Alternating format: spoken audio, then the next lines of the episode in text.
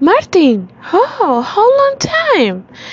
Oh, remember when we could go out and play soccer for hours without worries?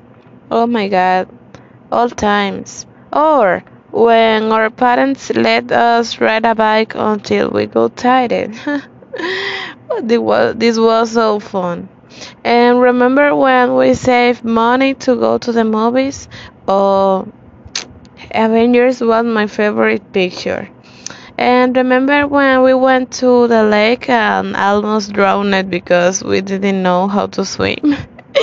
It was so fun, so funny.